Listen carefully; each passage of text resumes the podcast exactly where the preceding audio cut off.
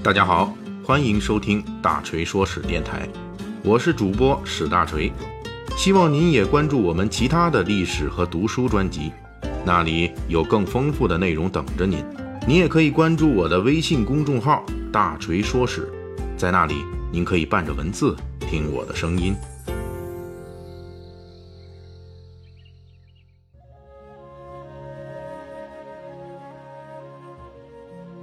二零一八年五月五日是马克思诞辰二百周年纪念日，所以最近啊，这个纪念马克思的文章特别多，也举行了很多重要活动。作为人类历史上最伟大的思想家之一，马克思给很多人的最初印象，除了他的著作《资本论》之外，可能就是他浓密的大胡子了。其实跟很多人的想法不一致的是，马克思大胡子的时候，他的年纪并不是特别大。目前保存的马克思在1861年拍摄的个人照片显示，当时他就已经蓄须了，有一大把浓密的胡子。不过这时候马克思并不是年纪很大的老头，当时他只有43岁。从社会风俗史的角度来说，马克思的大胡子其实也是一850年代到1860年代的一个重要社会发展史的见证。本期的大锤说史就为您讲述这一捧大胡子隐藏了什么样的时代密码。说起人类社会关于胡子的话题，那可以说是历史悠久，内容丰富，其中的故事和段子足可以写一本书。不过由于篇幅限制，今天我们主要就截取其中一些片段，重点讲述的是公元一七零零年到一八六零年这一百多年间，欧美人群的胡子所经历的巨大历史变迁。至于其他年代的胡子历史，其实也包含很多有趣的故事。未来有时间。咱们会向各位细细道来。书归正传，在十八世纪的欧洲，大家流行的其实还是面部无须，也就是不留胡子。那时候大家追捧的是体面绅士，一般都是光滑的脸蛋儿。这种光滑的脸颊，就是在向世人宣布本人没有胡子，脸面是干净的，是年轻的，思想也是先进的。这个时期，如果谁蓄一大把胡子，常常被视为是怪人、叛逆。有点自绝于社会的意思。当然，十八世纪大家追求的没胡子时尚也是离不开物质技术的支持的。大约在一七七零年代，刮胡刀已经推向市场了，因此大家也就有条件让脸蛋先进一把。除了社会风尚之外，十八世纪的医学理论也支持大家把胡子剃光。那个时候认为，胡子这种属于人体排出体外的一种废弃物，也就是身体内部不需要的东西。具体来说，当时的人认为胡子是由肝脏和肺脏这些器官发热所导致的结果。一个人长出胡子，就意味着这些人体内有病毒，因此剃掉胡子也就被医生认为是排毒的健康方法，能够去除人类体内的有害物质。但是到了19世纪的中期，也就是1850年左右，欧美国家人们对胡子的认知态度开始发生了巨大的转变。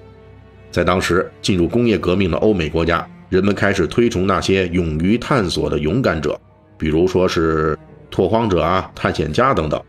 这些战胜大自然的勇敢者，常常因为生活在艰苦的条件下，而不可避免地留着大胡子。当时那个时代和社会对这类勇敢者的推崇，让浓密的胡须摇身一变成了野性粗犷的男子汉象征，这让人们开始觉得大胡子才是时尚。大家都知道。流行风尚往往都是三十年河东三十年河西的套路。那么到了十九世纪中期呢，欧美开始流行大胡子，才代表着革命先进。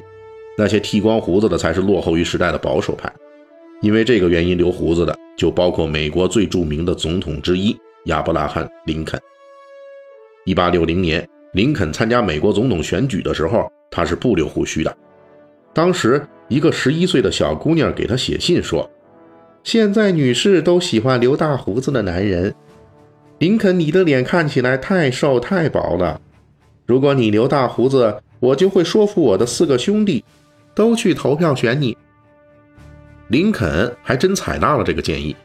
一八六一年，已经成为美国总统的林肯途经纽约的时候，专门会见了这位建议他留胡子的小姑娘，并且对小姑娘说：“我现在的胡子就是因为你才留的。”如今，他们会面的地方竖立着一组铜像，继续为路过这里的人们讲述着这个关于大胡子的故事。而这一时期，除了流行风尚青睐大胡子之外，医学理论又冲出来推波助澜了。一些医生开始发展出了更彪悍的支持大胡子的理论。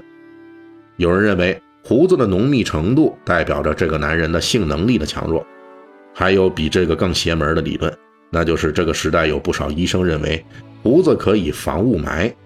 由于当时欧美国家进入工业革命阶段，那空气污染杠杠的。当时哪个国家工业革命完成的越好，空气质量就越差。这种情况下，就有医生提出了，浓密的大胡子能够成为人体呼吸的过滤器，那些空气中的有害杂质会被大胡子挡住。因此，医生们纷纷鼓励男性留大胡子，作为预防疾病，特别是呼吸道疾病的手段，尤其是对当时需要在公开场合进行演讲的人来说。大胡子被认为能够避免咽喉肿痛的重要道具。作为时代变革的标志性产物，从抵制胡子到追求胡子的潮流转化，造就了很多时代人物的大胡子。但是，也有人会在这样的时代潮流转换中被闪了腰。我们下面就说一位被闪了腰的，这是美国马萨诸塞州的一位胡子哥，他蓄大胡子的时间有点早啊，一八二零年。那时候的风尚还是剃光胡子、留光脸蛋呢，因此蓄着大胡子的胡子哥啊，成了人们眼中的异类。周围的人忍受了这位胡子哥十年之久，最后终于忍不住了。在一八三零年，几个邻居拿着剪刀和剃刀去终结胡子哥的胡子，胡子哥呢也拿出来刀进行反抗，谁敢动他胡子，他就砍谁。最终，胡子哥击退了敌人，并把两个邻居砍伤了。围绕大胡子展开了这场斗殴，由于出现了伤人，因此胡子哥被判罚款十美元，并且入狱。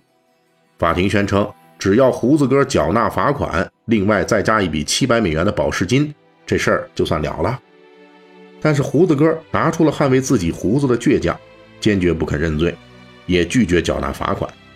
于是胡子哥就被关进了监狱，那可是十九世纪的美国监狱。比著名的越狱电影《肖申克的救赎》里边的黑狱还要黑。在蹲监狱的十五个月里，胡子哥被虐待，甚至差点被打死，但是他始终不承认自己有错。最后，当地官员把他母亲请出来说服胡子哥，他才缴纳罚款出狱了。一八七三年，胡子哥去世，这时候留大胡子已经成为欧美的流行时尚了，因此胡子哥的墓碑上特意刻上了这样一句话：“本人。”曾因为留大胡子而受到迫害。